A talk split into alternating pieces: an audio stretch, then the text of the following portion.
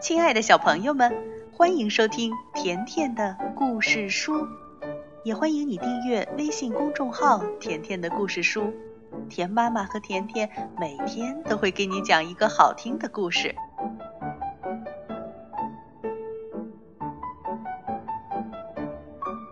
小朋友们，今天我们接着来讲彼得兔和他的朋友们的系列故事。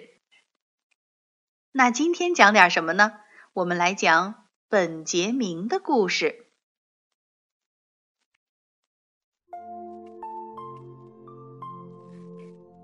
你看到这只坐在河堤上发呆的小兔子了吗？它就是本杰明。突然，一阵哒哒哒的马蹄声传过来。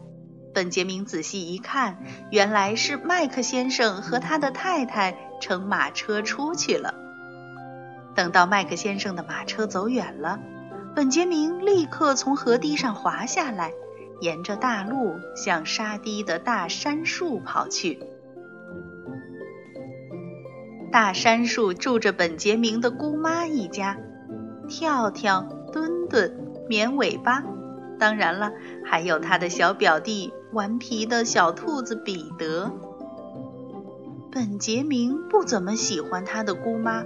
所以他没有去杉树下的树洞里，而是直接绕到了杉树的背后，因为他知道彼得常常躲在那儿玩。小彼得独自坐在杉树下，裹着一条红色的披肩，看起来很沮丧。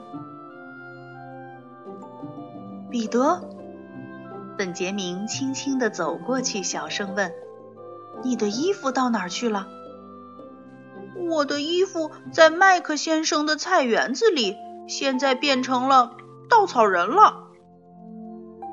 彼得难过的把自己在麦克先生菜园子里的遭遇说了一遍。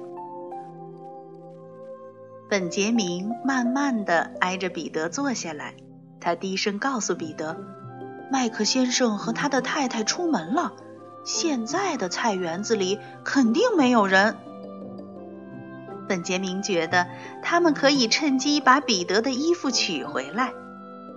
彼得希望麦克先生以后都不要回菜园子了，同时他也觉得跟本杰明出去散散心可能会让自己不这么难过。于是，两只小兔子手拉着手向麦克先生的菜园子里走去。彼得和本杰明爬上了一堵高高的围墙，站在围墙上，他们可以把麦克先生的菜园子看个清清楚楚。瞧，菜园子中间的稻草人身上穿的正是彼得的外套和鞋子，稻草人头上还戴着一顶麦克先生的旧帽子。本杰明不愿意从菜园子的大门下面挤进去。因为那样会挂破自己的衣服，所以他建议从菜园子边的一棵大梨树上爬下去。彼得不小心一头摔了下来，幸好围墙下的菜地刚刚松过土，软软的，所以他没有摔得很疼。两只小兔子在菜园子里留下了许多小脚印。特别是本杰明，因为他今天穿了一双硬硬的木底鞋。本杰明决定先取回彼得的衣服，那条红色的披肩可有别的用处。他们从架子上取下了彼得的衣服和鞋子。下了一夜雨，衣服和鞋子都湿透了。本杰明调皮地把帽子戴在头上，可那顶旧帽子实在是太大了。然后，本杰明开始往红披肩里装洋葱，他打算把这个当做送给姑妈的礼物。但是彼得却一直开心不起来，他警惕地四处张望着。相比彼得的紧张，本杰明可轻松多了。他随手摘下一片莴苣叶嚼着。彼得仍然提不起兴趣吃东西，他只想赶快回家。走着走着，红色披肩里的洋葱差不多掉了一半儿，可彼得却一点儿也没察觉到。本杰明知道，他们就这样带着一兜子洋葱是没办法爬梨树的，于是他壮起胆子，领着彼得向菜园的大门走去。几只小老鼠正躲在路边吃核桃，他们好奇地盯着这两个不速之客大摇大摆地从木板路上走过。彼得还是提心吊胆地走着，披肩里的洋葱又掉了几个。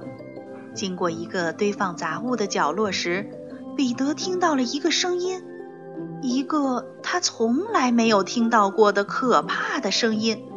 他吓得停住了，不敢再往前走，眼睛瞪得像棒棒糖一样大。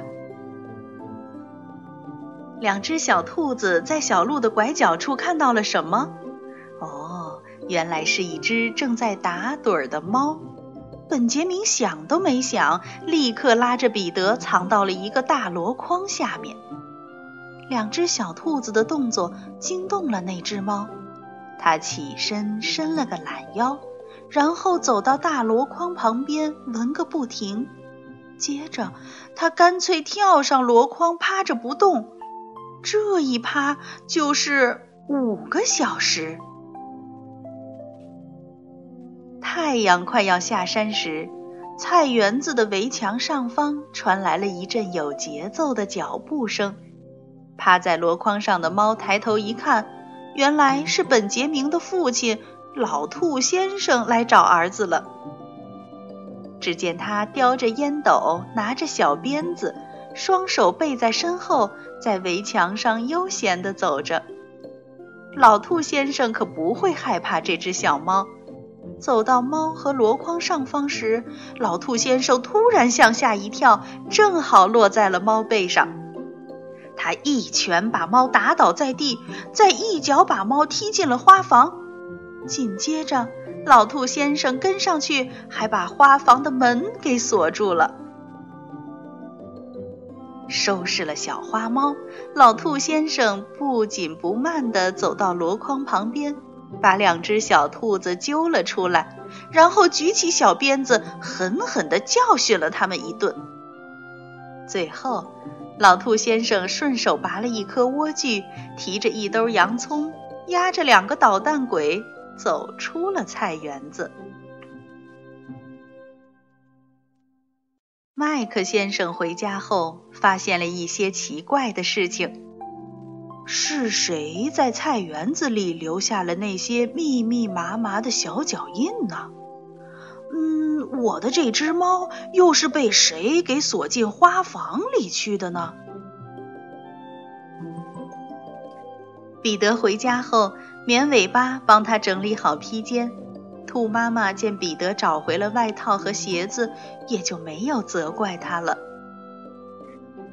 小朋友，今天我们又认识了一个新的朋友，那就是彼得兔的表哥本杰明。原来呀，他也是一只调皮可爱的小兔子。好了，今天的故事就讲到这儿了，再见吧。